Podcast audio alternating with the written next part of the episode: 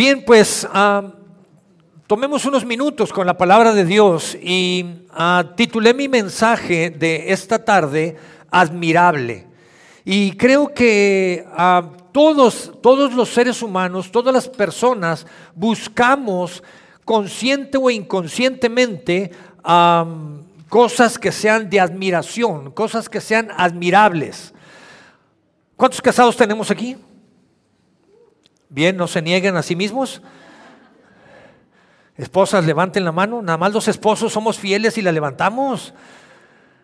Ah, todos buscamos, y, pongo este ejemplo porque recuerda que cuando eras, andabas cotejando o eras, querías conquistar a tu novia o novios que estén aquí, ah, hacíamos cosas, a veces llegábamos a ser sonceras, ¿o no? Ay, todos bien, ¿cómo crees? A veces hacemos cosas porque queremos la admiración de otra persona, queremos conquistar, que nos admiren. Es natural, es parte de la condición del ser humano. Hacemos cosas en el trabajo, en lo laboral, en lo social, en las diferentes áreas, porque consciente o inconscientemente buscamos hacer cosas que traigan en algún sentido admiración. Es parte de nuestra naturaleza. Queremos que nos admiren, que, que admiren lo que hacemos. Ahora, eso no es malo, es bueno. Malo que tengamos una mente mediocre. Ahora, lo importante es que aprendamos a enfocar las cosas y lo importante es que aprendamos a determinar qué es lo admirable y qué no es lo admirable qué es lo sanamente admirable y qué es lo que no es sanamente admirable. Y creo que todo tiene que ver con el enfoque que le demos.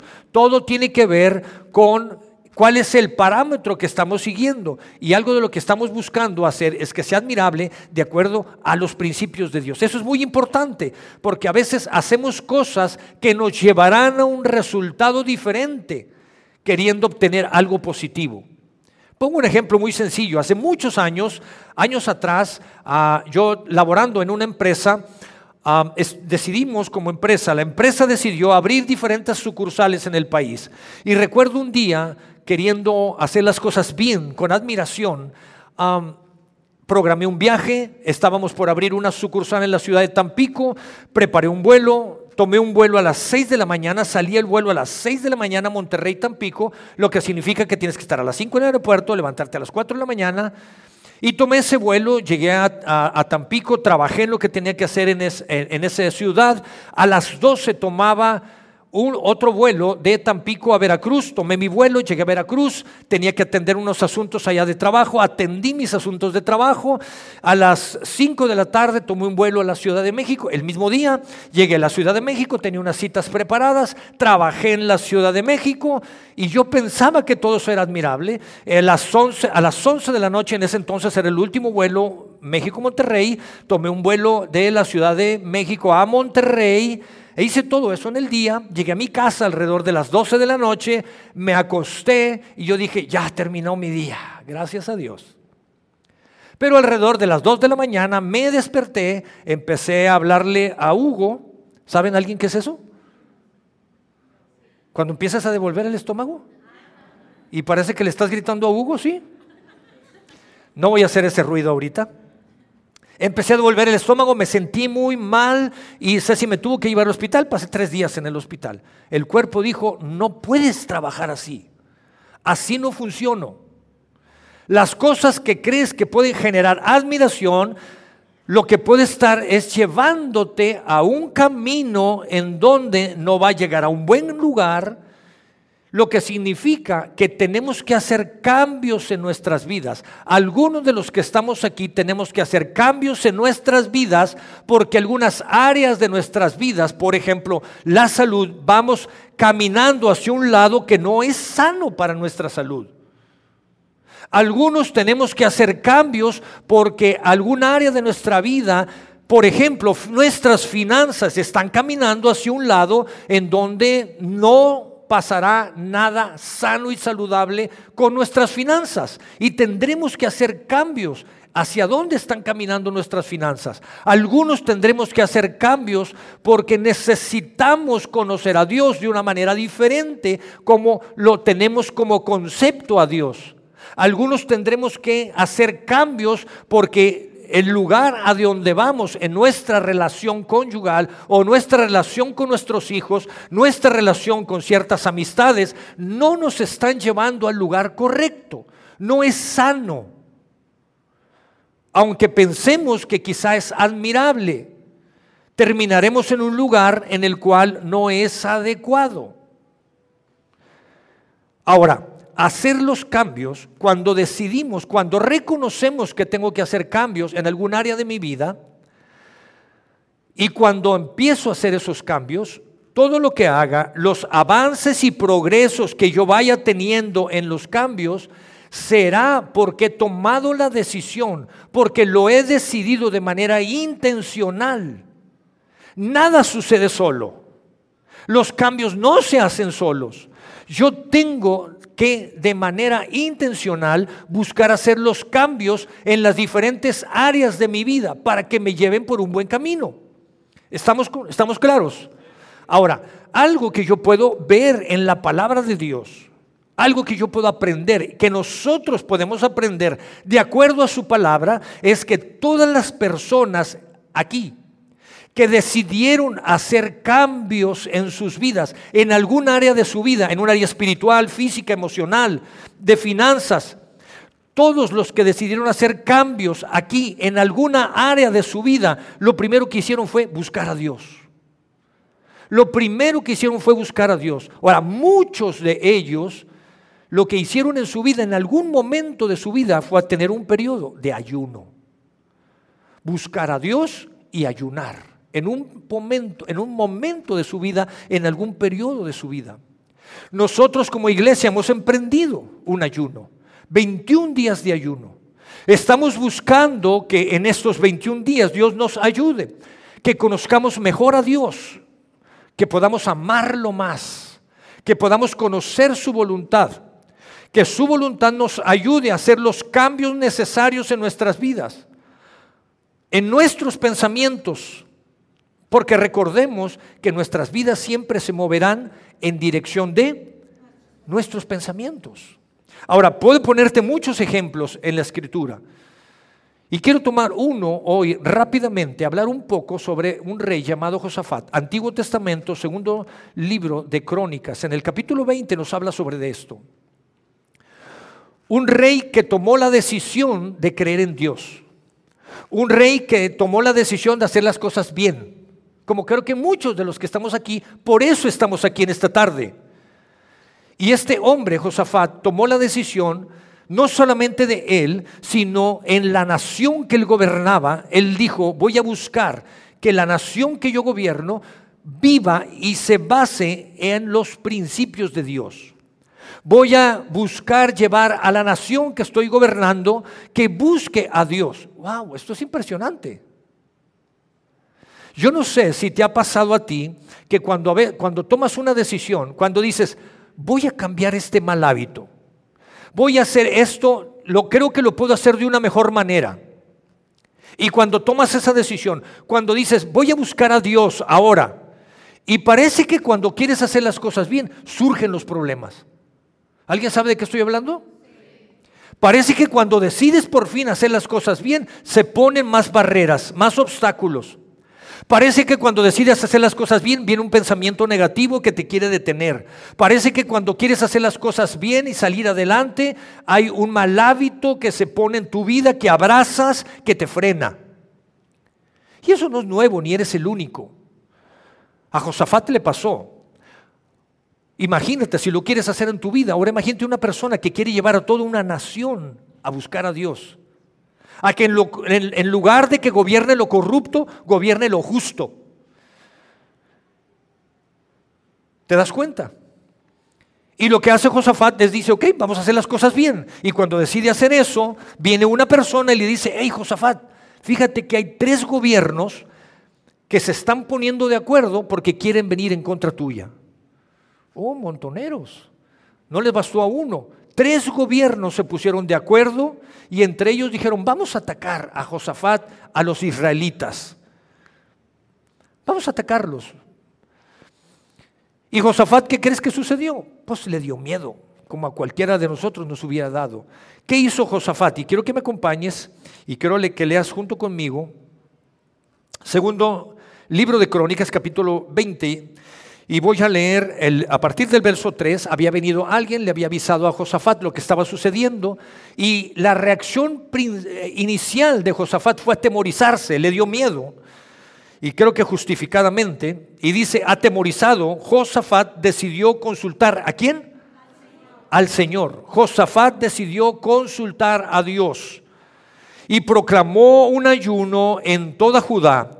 Los habitantes de todas las ciudades de Judá llegaron a pedir juntos la ayuda de del Señor, de Dios. Y observa, lo primero que hizo Josafat fue entrarle miedo. Y me imagino que se paralizó. ¿Qué vamos a hacer? Mi pequeño ejército contra tres grandes ejércitos nos van a ganar. Pero Josafat reacciona y dice, este no es el, el, camino adecuado. Y lo que está haciendo Josafat es, yo necesito buscar la ayuda de Dios. Y se pone a buscar la ayuda de Dios en oración. Y dice, no solamente voy a hacer esto, voy a ayunar. Y entra en un periodo de ayuno. Y si leemos la Biblia, leemos todo el capítulo, dice, esto no es suficiente. Tengo que involucrar a la gente. Y empieza a involucrar a toda una nación. ¿Te imaginas todo México orando y ayunando un día? ¿A todo México 21 días de ayuno? nuestro México cambiaría, las condiciones de nuestro país cambiarían. Lo injusto sería justo. Y si sigues leyendo, te das cuenta que tiene un gran poder de convocación, Josafat. Y mete todo un pueblo. Y el pueblo dice que fueron juntos, juntos, a buscar la ayuda de Dios.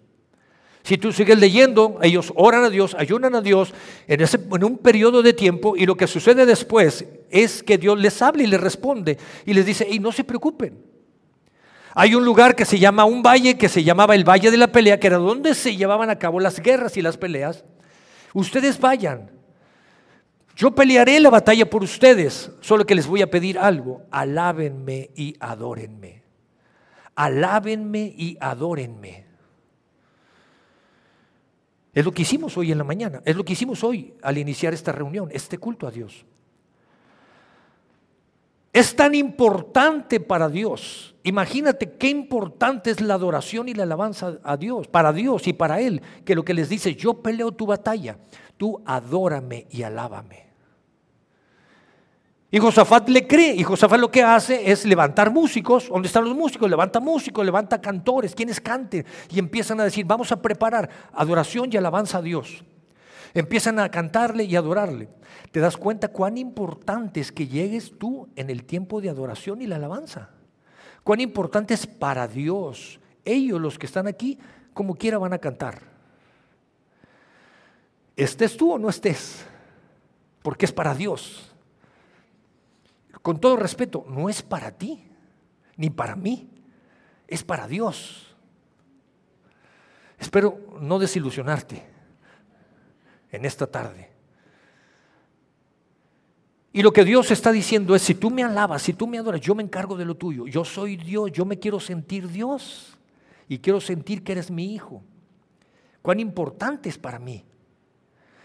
Y Josafat se pone las pilas, anima a la gente, pone orden por eso es que queremos poner orden entre todos y que llegues a tiempo, que guardes tu celular. Porque estamos en un tiempo adorando a Dios. Queremos hacerlo sentir Dios. Y Josafat levanta gente, empiezan a cantar, van por el camino, van a ese valle que se llama Valle de la Pelea, van cantando muy felices, muy contentos, creyendo que Dios los va a ayudar.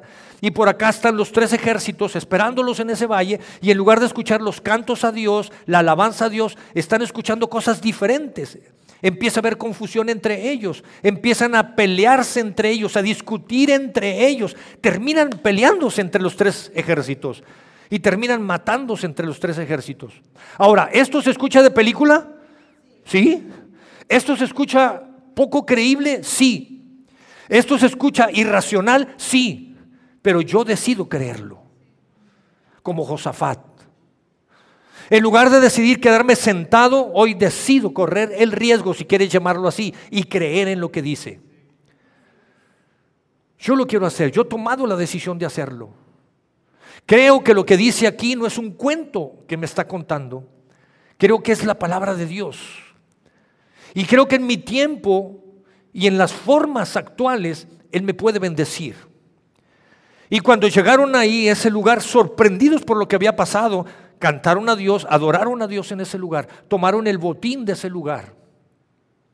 Y ese lugar, a partir de ese día hasta el día de hoy en Israel, ya no se llama Valle de la Pelea, se llama llave eh, Valle de la Bendición. Hasta el día de hoy. Ahora, ¿qué hizo Josafat? Y yo creo que la palabra de Dios nos enseña cómo hacer las cosas. Creo que Dios nos enseña. Y en este periodo que estamos tomando de ayuno, uh, creo que tenemos que aprovechar, porque su palabra nos enseña que tenemos que aprender hábitos que nos lleven por el camino correcto. La palabra de Dios nos enseña cuatro hábitos importantes, básicos, que podemos aprender, que podemos desarrollar y aprovechar este periodo de ayuno que estamos viviendo. Y mira, si tú por alguna razón no lo has podido llevar el ayuno por cuestiones de salud, de algo, no te preocupes, nosotros ayunamos por ti y tú ora también por nosotros. Amén.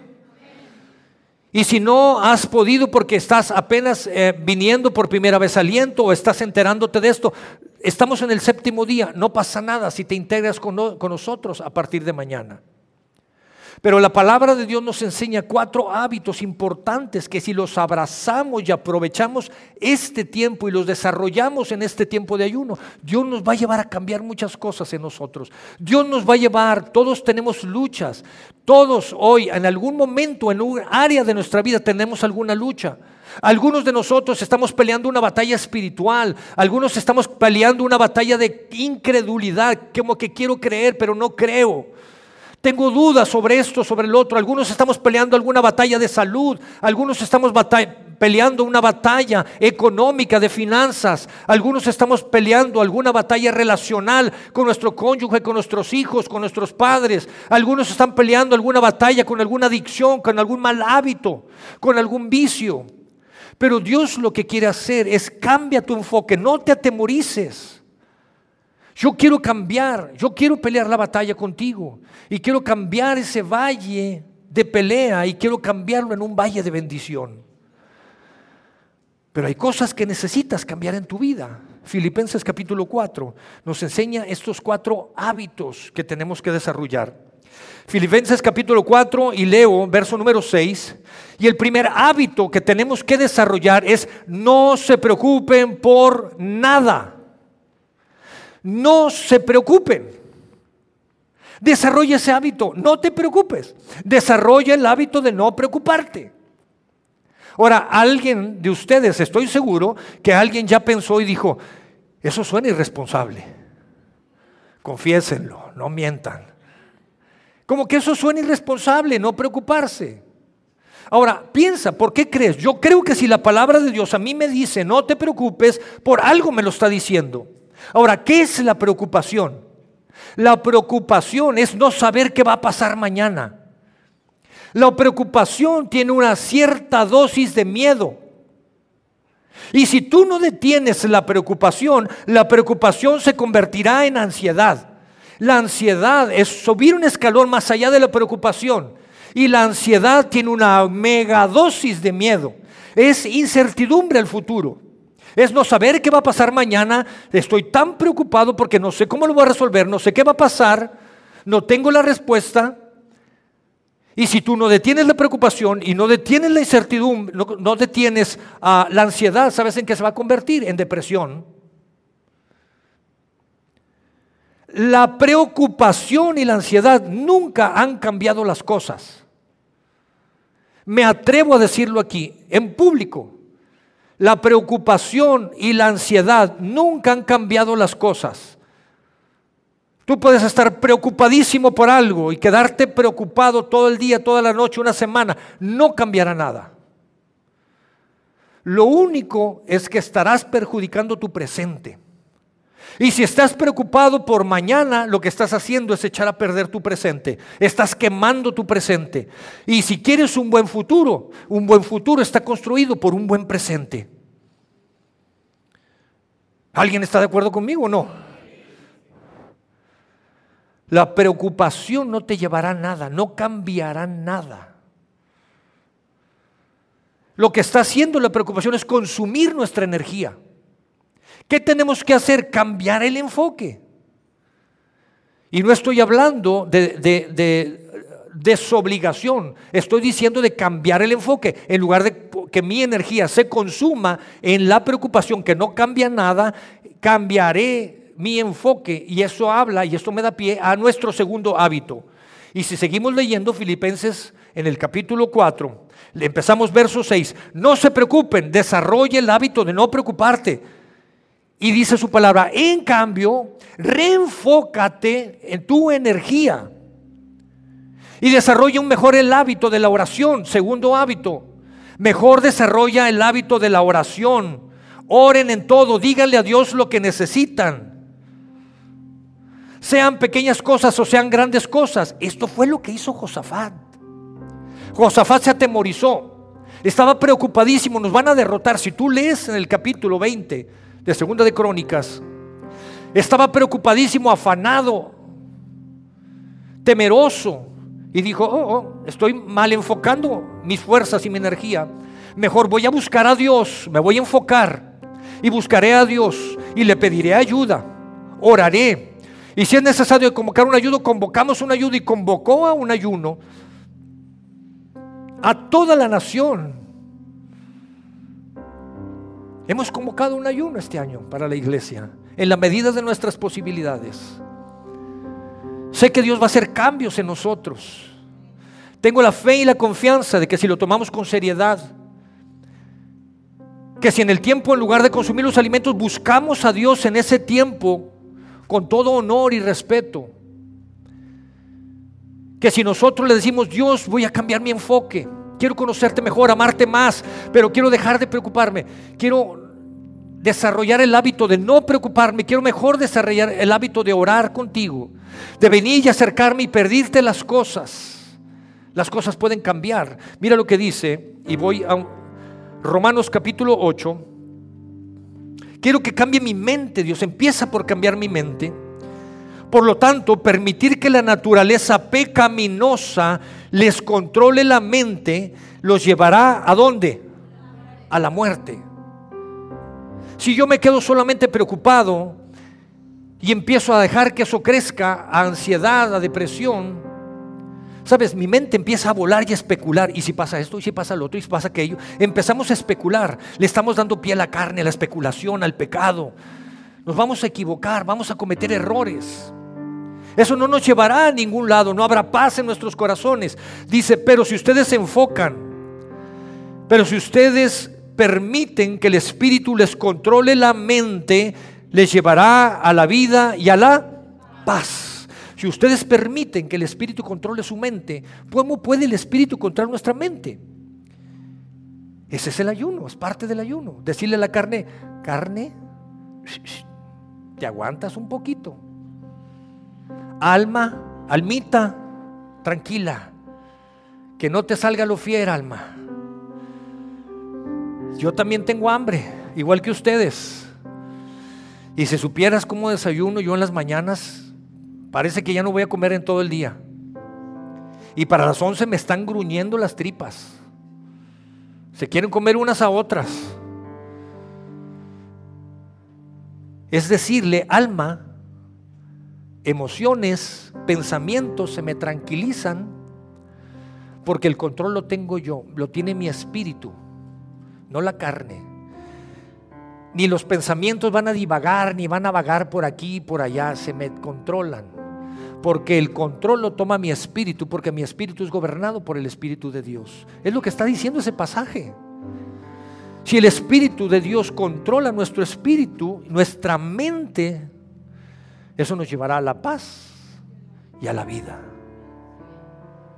Eso me encanta y esto nos lleva al tercer, al tercer hábito que tenemos que desarrollar. Y me regreso, me regreso a Filipenses en el mismo versículo, estamos en el mismo versículo en el 6. Pídenle a Dios todo lo que necesitan y denle gracias por todo lo que Él ha hecho. Y denle gracias por todo lo que Él ha hecho. Tercer hábito que tienes que desarrollar en tu vida, gratitud. Gratitud. Tienes que desarrollar la gratitud. Haz, haz un hábito. El ser agradecido. Tienes que hacerlo un hábito en la vida. La gratitud es clave para que tú progreses, avances, para que Dios te bendiga. Mira, y en lo terrenal también, en tus relaciones sociales de trabajo, laborales, matrimoniales. Si tú no eres agradecido, va a llegar un momento en que la gente que está a tu alrededor se va a sentir máquina expendedora. Parece que ya te sabes de memoria el número F4, ¿no? ¿O cómo se le pica? ¿Sí? ¿Nadie le pica las máquinas o qué? Parece que nada más ya ni moneda le queremos echar. Vas a hacer que la gente a tu alrededor, tu cónyuge, tu familia, se sientan máquinas expendedoras que están para servirte a ti nada más. La gratitud es clave. Mira lo que dice la palabra de Dios con respecto a la gratitud. Vámonos a primera de Tesalonicenses, capítulo 5. Sean agradecidos en algunas circunstancias en todas las circunstancias. Ahora, pon atención a lo que dice aquí. Dice, sean agradecidos en toda circunstancia. No dice por las circunstancias, dice en. Y hay una gran diferencia que voy a explicar en un momento. Sean agradecidos en toda circunstancia, pues esta es la que. ¿De quién es la voluntad? De Dios. ¿Para quién? Para ustedes, los que pertenecen a Cristo Jesús. Ahora escucha esto. Sean agradecidos en todas las cosas. En todas las cosas, en toda circunstancia. Y dice, esta es la voluntad de Dios. ¿Quieres conocer la voluntad de Dios? Hay mucha gente que pregunta, pues vamos a ver la voluntad de Dios. Oh, pues esta es parte de la voluntad de Dios. ¿Quieres conocer la voluntad de Dios? La voluntad de Dios es que seas agradecido.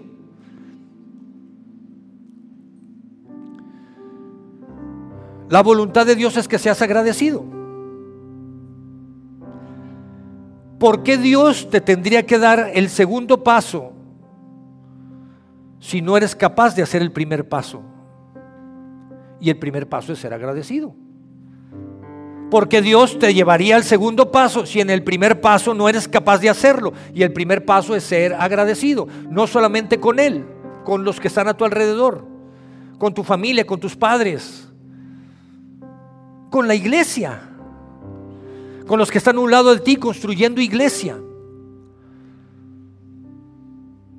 ¿Te das cuenta? Ahora, observa esto. Dice, sean agradecidos en toda circunstancia. Hay circunstancias que son injustas. Josafat vino y se presentó ante una situación que era injusta. Es injusto que tres ejércitos quieran combatir contra nosotros, que somos un ejército. En medio de esa circunstancia, Josafat le dio gracias a Dios. En medio de esa circunstancia, Dios es capaz de cambiar las cosas. Si yo estoy pasando por un momento de enfermedad, yo no le voy a decir a Dios, gracias por la enfermedad, Dios. Gracias porque en medio de esta situación de enfermedad, tú tienes la capacidad de cambiar las cosas. Tú eres capaz de cambiar todo. Dios es, es capaz de cambiar las crucifixiones en resurrecciones. Dios es capaz de cambiar la depresión en felicidad. La desesperanza en esperanza. En medio de la circunstancia que yo esté viviendo, Dios, te doy gracias en medio de la circunstancia porque tú eres capaz de cambiar las cosas. ¿Te das cuenta? Es diferente a decirle gracias porque me están apuñalando y acuchillando por la espalda, Dios. ¿Qué te pasa? ¿Me está siguiendo? Gracias porque me están jugando rudo en el trabajo. Gracias porque en medio de lo injusto que está pasando en el trabajo, tú eres capaz de cambiar las cosas. Si tú cambiaste una crucifixión en una resurrección, eres capaz de cambiarme. Si tú cambiaste en ese valle de pelea, lo cambiaste en un valle de bendición, yo también lo quiero. Yo lo quiero experimentar en mi vida, yo me atrevo a experimentarlo y yo me atrevo a decirle, Dios, en medio de este ayuno, ayúdame Ayúdame a cambiar mi enfoque. Ayúdame a no preocuparme por las cosas. A hacer el hábito de no preocuparme. Más bien reenfocarme. Ayúdame a tener el hábito de orar y de pedirte las cosas. Ayúdame a ser agradecido en todas las cosas, en medio de todas las cosas. Porque eso implica fe para que tú cambies las cosas. Creer que tú puedes cambiar las cosas. Y el cuarto hábito. Si leemos el verso número 8 y ahora, amados hermanos, estoy en el mismo pasaje, Filipenses capítulo 4, y ahora, amados hermanos, una cosa más para terminar. Y pongan atención en esto, concéntrense, enfóquense. Pon, pon en tu mente un momento la palabra concentrarse. Concéntrense en todo lo que es verdadero. Enfócate en lo verdadero. Enfóquense en todo lo que es verdadero, todo lo que es honorable, todo lo que es justo, todo lo que es puro, todo lo que es bello, todo lo que es admirable. Piensen, pon tu palabra, tienes en tu mente la palabra concentrarse, ahora pon la palabra piensen. Piensen en cosas excelentes y dignas de alabanza. Concentrarse y pensar son procesos mentales. ¿Alguien no está de acuerdo? Para sacarlo. ¿Estamos de acuerdo? Concentrarse y pensar son procesos mentales. Es de lo que hemos estado hablando estos dos domingos. Que Dios cambie nuestra forma de pensar.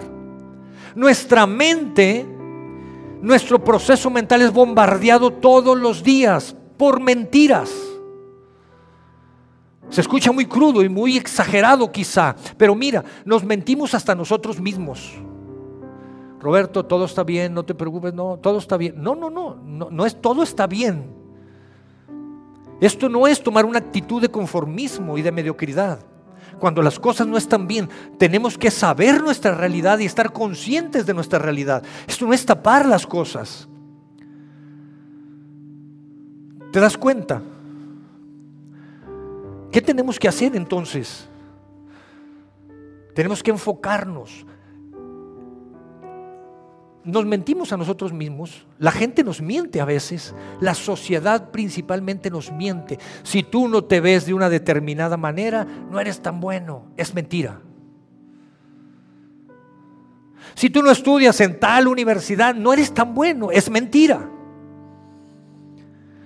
Si tú no te reúnes en un círculo social o estás aquí o allá, realmente no eres tan bueno, mentira. Si tú no tienes un determinado nivel económico, no eres tan bueno. Mentira. Si tú no fuiste tan bueno en lo académico o en lo deportivo y tuviste premios y esto y esto otro, no eres tan bueno. Mentira. Si me meto a revisar tu perfil de Instagram, si no tienes ciertas condiciones, no eres tan bueno. Mentira.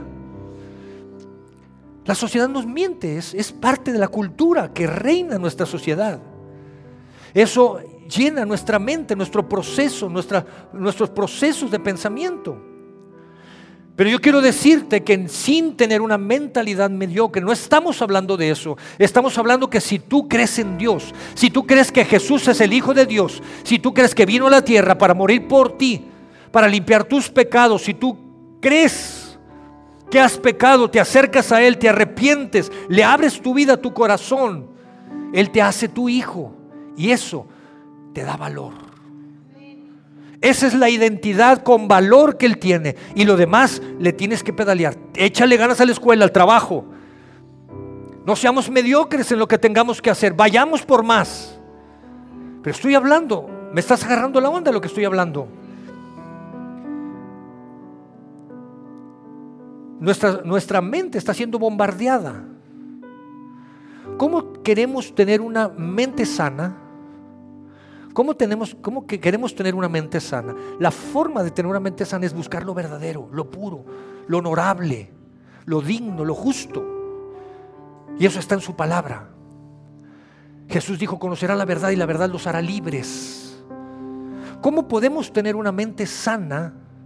Lo cual generará pensamientos sanos, lo cual dirigirá nuestra vida.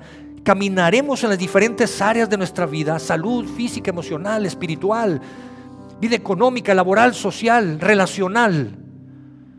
Tiene que ver con balance. Tiene que ver con que llevamos un balance entre lo eh, admirable, de acuerdo a su palabra, lo honorable, lo verdadero, lo puro. ¿Cuánto tiempo le inviertes a eso? Contra Instagram, Facebook, no sé si todavía existe Facebook, Netflix, lo laboral incluyendo, lo social, todas las demás cosas que no necesariamente son malas, ¿eh? solamente estoy hablando de buscar un balance. ¿Quieres una mente sana? Enfócate, desarrolla el hábito de enfocarte en lo verdadero en lo puro, en lo digno, eso va a llevarte a tomar decisiones correctas en tu vida. Y entonces vas a poder ver el resultado. ¿Quieres saber cuál es el resultado? Regresemos a, Filipenses y con esto termino. Filipenses capítulo 4. Regresemos y veamos el verso número 7. Así es que si tú desarrollas el hábito de no preocuparte, sino reenfocas tu energía en orar a Dios, segundo hábito, pedirle lo que necesitas. Número tres, ser agradecido en todas las cosas. Y número cuatro, enfócate en lo verdadero, en lo puro, en lo digno. El resultado que vas a obtener, dice, así es, así experimentarán entonces la paz de Dios, que supera y sobrepasa todo lo que podamos entender. La paz de Dios cuidará su corazón, emociones, el alma, lo que yo siento, no será una montaña rusa más, un día contento y un día amargado. Superará todo lo que podemos entender. La paz de Dios cuidará su corazón y cuidará su mente mientras vivan en Cristo Jesús. Esta es una promesa de Dios. La promesa de Dios es cuidar tu corazón y cuidar tu mente. Y si cuidas tu mente y tu corazón, de ahí brotarán cosas productivas, buenas y sanas. ¿Cómo está el balance? Esta es una promesa. Ahora, tengo que decirte que Dios siempre o casi siempre que manda una promesa, Dios pone una premisa. No hay promesa si no hay premisa. ¿Cuál es la premisa aquí? La paz de Dios cuidará sus corazones y sus mentes. Y la premisa es mientras vivan en Cristo Jesús. Si no vives en Cristo Jesús, no hay paz en el corazón y no hay una vida sana y saludable. ¿Qué es vivir en Cristo Jesús? Pues conocer su voluntad. Aquí está. Buscar un balance entre lo puro, honorable, admirable, justo y entre todo lo demás que vamos levantando día a día por afuera. ¿Te das cuenta? ¿Cómo está tu balance? Cuando tú tienes una vida, un corazón, Dios cuidará tu corazón. Sabrás cómo sentir, sentir de manera correcta. No te vas a hacer ofendido porque pasaron y no te vieron y no te saludaron. Tomarás decisiones correctas. Tu mente estará en el lado correcto, produciendo pensamientos correctos, productivos, creativos. Yo decido hacerlo. Y te invito, iglesia, para que lo hagamos en este periodo de ayuno, que es el mejor momento para que podamos decir, mira qué rica es su palabra. Qué rica, cuántas cosas podemos encontrar en la palabra de Dios. Cuatro, cuatro hábitos que nos pueden llevar a hacer cambios importantes en nuestra vida. Yo te invito para que lo abraces. Y si estás tomando un tiempo de oración en este periodo de ayuno, puedas decirle con ese pasaje, Dios, enséñame esto. ¿Estamos, iglesia?